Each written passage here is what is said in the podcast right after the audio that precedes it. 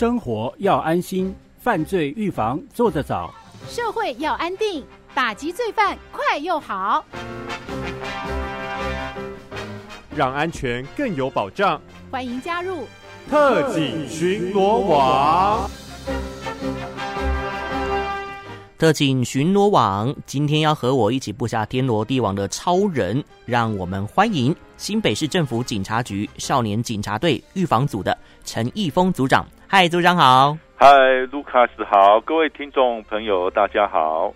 现在哦，还是暑假阶段呢。每年这个时候，警察最重要的一项任务工作就是保护我们的青少年朋友青春专案。对对。哦好像今年受到疫情影响，在执行层面上有别于往年，到底是怎么样的一个情形呢？组长？哎，是的哈，其实我们的青春专案每年都会配合青少年的暑假时间啊，就是从七月一号到八月三十一号开始执行嘛。嗯，那今年当然我们受到疫情的影响，那除了原本的一些茶器类的工作啊，另外我们在宣导的部分哦。也因为要避免群聚嘛啊，所以我们会以网络的宣导活动为主。哦，嗯、网络宣导活动为主，所以今年的这个专案呢，是有哪些工作重点呢？嗯，今年当然我们还是考虑受到疫情管制的影响嘛，啊，青少年可能都大多没办法去户外活动啊，那相对他接触网络媒介的时间会增加，嗯，那比较有可能会去参与到网络诈骗啊。网络赌博啊，还是那些网络贩毒的风险，嗯、所以我们也会把重心哦，诶、欸，放在网络上可能会造成的一些犯罪行为哦，去实施预防。对。哦，组长来自预防组，所以呢，今天的重点就是要实施预防。不过，刚刚组长提到一个重点哦，就是青少年毒品的问题，一直以来都是很多人关心的议题。不管是学校老师或者是家长朋友，其实都蛮伤脑筋的哦。而政府呢，也采取了很多应应措施来防堵。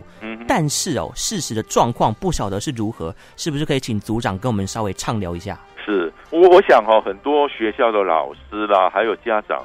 其实都会很担心毒品哦，对于我们青少年朋友的危害。那其中又以新型毒品最受到关注。其实我我们当然也发现到最近这一两年哦，这个毒品咖啡包逐渐成为这些少年毒品使用的一个主流。哦，以前我们可能听到啊，他们都用 K 他命啊，可是最近好像有一些些变化。所以我们除了不断的去加强查缉以外，当然，在这个预防工作也下了很多的苦心啊。是啊，预防胜于治疗哦。对，预防工作一般来讲都很难呈现这个具体的成效。我不晓得在这方面啊，是要如何达到预期的目标嘞？其实，一般对于青少年传统的宣导方式哦，我们可能都会告诉他说：“哎呦，这个毒品哦，你用了可能会造成什么什么后遗症啊，会造成啊你身体的伤害啊。”啊，不然我们就是跟他说。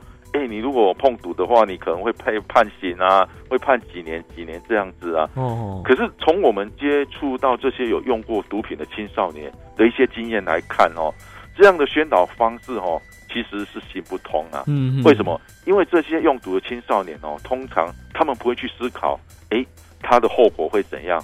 而且他们也会认为说啊，你们大人讲的啊，老师讲的跟事实都不一样嘛，有出入哦，跟他们想象的都不一样。嗯，所以以往这种结果论哦是行不通的。对对对对。那根据你们多年来的经验，应该要如何做比较有效果呢？其实我我我觉得哈，宣导的对象我们还是要分级的哦。那例如对于。从来没有接触过毒品的，跟有用过毒品的青少年哦，嗯，我们这个宣导内容要做一个区分哦哦，像是没有用毒的青少年啊，你可以告诉他一些，哎，毒品会造成的危害，以及如何拒绝毒品的一些技巧。嗯、但是有用过毒品的青少年，我们哈、哦、会比较鼓励他去找到正向的兴趣，好、哦，然后去诱发他主动拒绝毒品的决心。嗯哼，哦，那因为青少年这个阶段哈、哦。使用毒品大多是出于好奇啦，那基本上他们生理的成瘾性比较低，很多都是心理上的依赖，所以呢，我我觉得如果这个阶段要把它停止继续试用，会比较容易一些。是哦，刚刚组长针对说哦，有用毒的这些青少年朋友呢，我们还是用感化的教育，没错，哦，这样子比较有效果。嗯哼，啊，其实也有提到说，目前比较会着重在网络宣导，嗯不晓得最近哦，是不是有办哪一些活动哦，可以提供给我们的听众朋友来参与一下呢？呃，其实如果我们的听众朋友有关注到我们哦少年队的 IG 或者是脸书的粉丝团哦，都可以追踪到这些宣导的讯息。而且我们还会不定时办理一些抽奖活动啊，嗯只要民众上去帮我们来留言分享啊，都可以参加，而且还可以吸收到很多拒绝毒品的一些技巧。哇，太棒了！嗯哼哦，IG 跟 FB 脸书粉丝团都可以 follow 到这些讯息。是哦，就是新北市政府警察局少年警察队嘛。对，只要用这个关键字去搜寻就可以找到了。好，而且我还听说哦嘿嘿，这个下个月八月份啊，对你们有推出网络心理测验，可以预测拒绝毒品的决心有多高。嗯哼。哎，是不是可以跟我们介绍一下呢？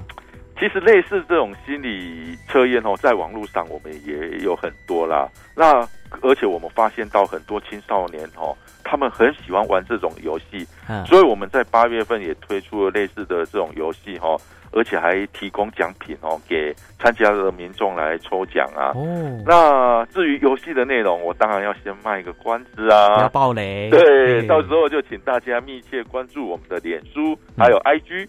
啊，不过活动主要目的还是要提升大家的一些反毒意识啦。嗯哼。嗯，好，那根据这个实际的经验哦，针对青少年毒品问题，不晓得组长是不是有遇过一些家长朋友询问或者是请求协助呢？对我，我想如果一般小孩子有遇到一些可能触法的问题哦，嗯家长通常不大愿意主动来找警察啦。那所以我我遇到的可能很多都是学校通知我们啦，或者是哎家长的一些亲朋好友，他看到家长已经束手无策了，所以才哎很热心的打电话来询问我们，啊请求协助。因为我蛮好奇的哦，嗯一般家长呢，如果发现自己的小孩发生一些问题哦，嗯居然不愿意找警察，这是为什么呢？我们不是都会认为说有治安上面的问题，嗯都可以请求警察来协助帮忙的吗？是，我我我想哦，家长可能觉得啦，如果发现自己小孩在试用毒品哦，他不愿意报警，主要就是怕小孩子可能会被关，哦，怕牵连哦。，对，啊会留下一些污点。嗯哼，那我我倒觉得说有这样的顾虑是多余的啦。其实事实上，我们少年队可以协助的地方有很多哦，像是小孩子偏差行为的协助改正以外，另外我们对于少年的一些触法行为是用一种保护的观念来看待。哦，这个跟成年犯不一样，像是成年犯的话，可能就是比较偏向于哦惩戒、矫治的方式。嗯哼，而且，纵使这个少年被未来啊，如果有不幸哦被移送少年法庭的话，他在保护处分执行完毕，这些资料还是会全部涂销掉啊。哦，嗯哼，况且如果今天是家长呢，他主动来请求协助，我觉得这个对小孩子的助力就会更大。嗯，所以，当然我我们跟家长的目的都是一样，都是一致的。我们是希望说，小孩子的行为不要哦让他继续恶化下去，然后越陷越深。然后，对于外在的一些诱因啊，哦，我们可以及早去把它断绝掉，是这样对我们的孩子才是有帮助的。好，为了要让他断根，我们就要先了解一下哦，他们青少年朋友接触毒品的管道，通常都有哪些通路呢？嗯，其实青少年这个阶段哈、哦，他们最在意的还是自己的朋友啦，自己的同才嘛。嗯哼，所以我们发现哦，这些用毒的青少年哦，会接触到毒品，很多都是透过不良的同才去碰到的。那当他们在群体中啦、啊，当然有有些是好奇啊，有些是同才间彼此的压力去造成的。因此，我我们目前在勤务上也会针对这些用毒青少年的群聚对象去盘查。